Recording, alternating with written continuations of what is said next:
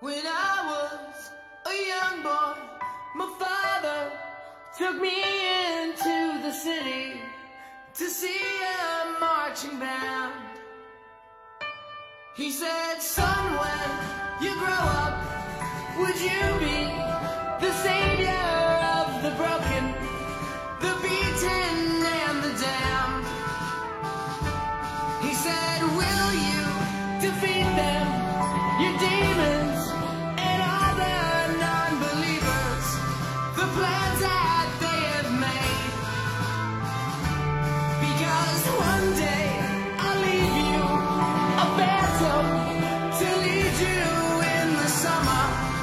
to join the black.